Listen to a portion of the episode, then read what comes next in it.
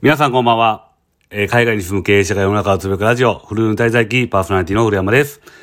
えーついにですね、えー70回目を、え迎えましたので、えオープニングのですね、音楽をちょっと変えて、え始めさせていただこうと思います。え今日もね、え日本の方からお届けしております。で、先週、今週もね、いや、まあ、いろいろ忙しく過ごさせていただいております。で、先週ですね、数年ぶりに、まあ、中高のね、あの、中学高校の同級生に会ってご飯に行ってきました。で、彼とは僕がですね、まあ、中学からの友人で、で、中学、高校、大学、社会人と、まあ、仕事でね、会う機会が、えー減ったりすることはあったんですけども、定期的に会う関係が続いています。で、数年前なんかは、まあ、わざわざね、えー家族で僕に会いに香港まで、えー来てくれたこともありました。まあ、人生の中でですね、まあ、親友と呼べる人間っていうのは、本当にね、数少ないと思うんですけども、まあ、その貴重な存在の一人が彼です、彼です。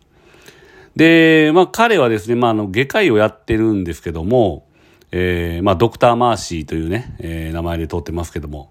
外科医としての腕も、まあ、医学界では結構有名で、まあ、消化系、消化器系のメッサーとしてはですね、超一流の腕を持っています。で、そんな彼が、えー、まあ、外科医のキャリアを突き詰める方向ではなくてですね、まあ、開業医という選択をした理由をね、まあ、聞いたんですけども、あのーまあ、まあ、突然ですね、まあ、来年の春に、えー、独立して開業医になると言ってて、で、僕からしたらまあね、あの、外科医として結構有名になってきていたし、まあ、教授とかね、その辺になっていくかなと思ってたんですけども、えー違う選択をしたっていうところでね、えーその理由について、えー聞きましたが、まあ、あのまあ、理由はですね、まあ、どこにでもあるですね、まあ、医学界の闇っていうのをね、えーまあ、言ってました。で、ドラマで言うと白い巨頭とか、まあ、ドクター X とかでね、まあ、描かれている世界っていうのが、大げさで、大げさではなくてですね、結構事実に近いっていうことをですね、えー言ってました。で、まず気になったのがですね、まあ、院長会心の時のですね、大名行列って、ほんまにあんのかなと思って、まあ、それ確認でね、聞いたんですけども、やっぱり今でも本当にあるらしいですね。なんで、まあ、院長が会心って言ったら、こう、後ろにゾロゾロってね、人がついて行ってるみたいです。で、まあ、ドラマではですね、調子に乗ってて、後で落ちていく委員長のね、えー権力失墜をですね、描く悪い意味での行列なんですけども、まあ、ドラマを見ていないのかわかりませんけども、まあ、そういうこと未だにやってるようですね。まあ、まあ、医者は見ないんですかね、まあ、そういうのを。で、僕らから見たら、まあ、あんなに大人数でですね、病院内を歩かれたら、まあ、邪魔で仕方ないって思うんですけども、まあ、権力大好きなお医者さんとかには、まあ、たまらないんでしょうね。こう、引き連れて行くぞっていう感じがね。で、まあ、他にはですね、えっと、気になったところで、教授戦とかも、まあ、ドラマでね、描かれているのとよく似た感じらしいです。で、根回しとかね、あの、相手を落とし入れる行為とかが結構あるようで、まあ、そういう中でもですね、権力を取りに行く人は、そのまま頑張るんでしょうけども、まあ、そこに興味がなくてですね、まあ、良い医療を多くの患者さんに施したいと考えてですね、医者になっている人からしたら、めんどくさい話でしょうね、これいうのは。ただまあ、あの踊る大捜査線のね、あのセリフにもあるんですけども、まあ、どっちが言ったか忘れました。あの、怒りや長介が言ったんか、柳葉敏郎が言ったんか忘れたんですけども、まあ、あの、小田裕二に対してですね、まあ、正しいことをしたければ偉くなれっていうね、えー言葉を言ってたのもあるので、まあ、大きなね、志を持って理想を実現するためにですね、耐え忍んで上まで上がってくる人もいるかもしれないと思いますが、えーそんなに多くはないようです。ちなみにあの、ドクター X であるね、岸田、岸辺一徳があの、メロン持って引長していくっていうのは、あの、それはね、まだ見たことないって言ってました。で、まあ、たそういうね、あの上まで上がっていこうと思ってね、志を持って上がっていこうと思っていた人も、いつの間にかやっぱりミイラ取りがね、ミイラになってしまって、えー結局理想を忘れてね、権力にしがみついてしまうっていう人も、えー多いような気もします。で、あと、まあ、時間も相当かかりますしね、あの、その上まで登っていくって結構ね、時間もかかりますし。っていうことでね、えーそういう意味で考えるとですね、まあ、僕の友人が選択した開業医という選択はね、僕的には良かったんじゃないかなと思ってます。まあ、一度ね、しがらみを抜けて、えー患者さんとより深く付き合え、向き合えるね、医療ができることっていうのは、まあ、彼にとっても良いことだと思いますし、まあ、そこからどうね、事業展開していくか次第なんですけども、なんとか彼がね、描く、まあ、理想の医療集団を作っていってほしいと思っています。で、まあ、大企業にですね、勤めて上に駆け上がっていくこともね、えー、創業してゼロから事業を立ち上げることっていうのも、まあ、ポイントは違うんですけども、どちらもね、違った難しさはあると思います。まあ、僕は一応まあ、両方経験してるんで、もうその大変さっていうのは身に染みて感じています。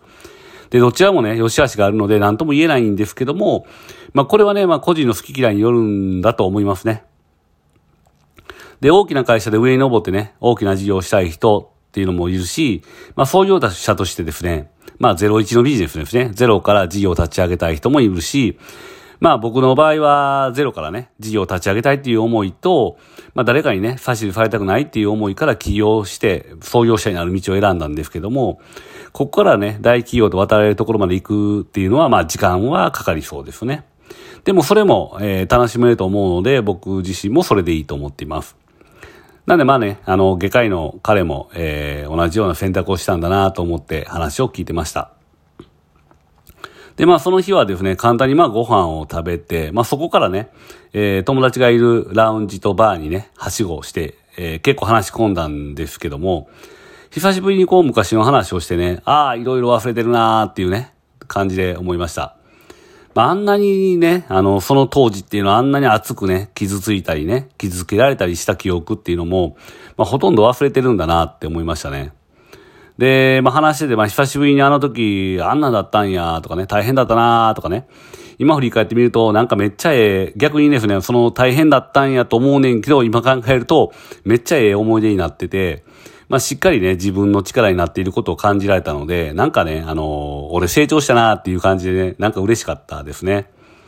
まあ自分の過去はね、無駄じゃなかったっていうので、えー、しっかり力になってるって、えー、思いました。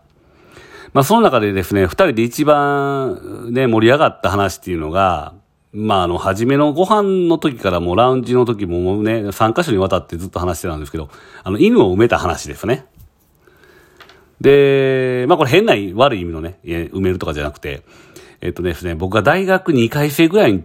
までですね、あの、犬飼ってたんですけども、まあシェットランドっていう中型犬を飼ってて、まあ賢くで有名なね、犬で、で、この犬がですね、まあ転換って言ってこうなんかこう、急に泡吹いて倒れて、痙攣しだすね、そういう病気を持っていたんです。持っていたというか、もう途中から持ち始めて、で、薬飲んでたんですけども、まあ、最後の2年くらいですね、死ぬまでの最後の2年くらいっていうのはですね、定期的にまあ、定期的って言ってももうほんまに1日2日に1回みたいな感じで転換を発症させていました。で、急にですね、泡を吹いて倒れて、ブルブルってね、しだす感じで。で、まあそういう時無理やりね、口から薬を飲ませてね、発作を抑える感じでした。で、そんな、まあ最中ですね、まあ親父の事業に問題が発生して、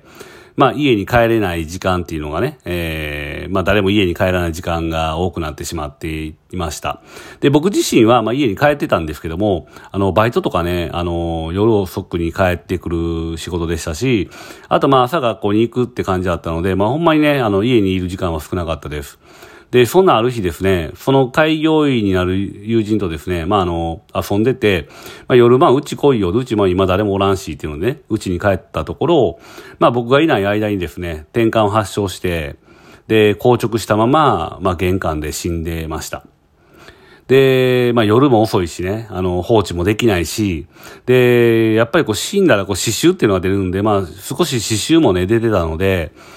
まあ大急ぎで埋めないといけないなと思ってね、埋めに行きました。で、まあその時都合のいいことにですね、まあ住んでいたところが藤井寺っていうね、とこだったんですけども、まあ古墳が周りにいっぱいあってですね、で、ちょうど僕の家のすぐ裏もですね、まああの古墳でした。だからすぐ裏でも柵一枚挟んで裏なんで、もうほんまにもう、ほんますぐ裏でしたね。で、本当はダメなんでしょうけど、まあ、柵も低い柵しかなかったんで、低い柵をね、さっと乗り越えて、で、あの、犬を抱きかかえて、さっと乗り越えて、で、古墳をね、まあ、その、ドクター・マーシーと一緒にふ、ね、古墳をちょっと掘って、で、埋めました。で、まあこれもう二十何年前の話なんであれなんですけど、まあ今考えるとですね、これってちょっと犯罪、ね、王族、皇族のね、まあそういうところに、えー、勝手に入った不法侵入、そして埋めた、ね、不法投棄みたいな感じかなっていう、な、いう感じなんですけども、犯罪なんかなって思いな、思ってね、そういう話をしてました。俺ら犯罪者ちゃうのっていう話にね、で、結構盛り上がってました。まあ、その時にね、まあ友人自身もね、僕犬の飼い主だったんですけど、まあその友人もね、いえ、僕を手伝ったので、お前も共犯やでっていう話でね、盛り上がってました。で、もう20年以上前の話なんで、まあ大丈夫とは思うんですけども、まあそこにね、古墳があったから仕方ないなって話になりました。もう、埋めるとこそこしかなかったんで、まあしゃあないなと。で、飼ってた犬の名前はね、サリーっていう名前だったんですけども、まあいろいろ本当にね、かわいそうでしたけど、まあ最後はですね、まあ皇族と同じお墓に入ったので、ね、天国ではね、転換もなく、楽しくね、良い生活ができていることを祈っています。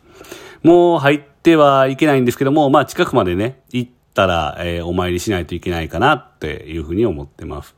まあ、ある意味ね、ペットから、えー、皇族に、えー、昇格したサリーがですね、まあ僕の知っている中では、もう最もね、成功して権力持った生き物かもしれません。僕もね、えー、なのであの、僕もあの、開業医になるね、えー、ドクターマーシーも、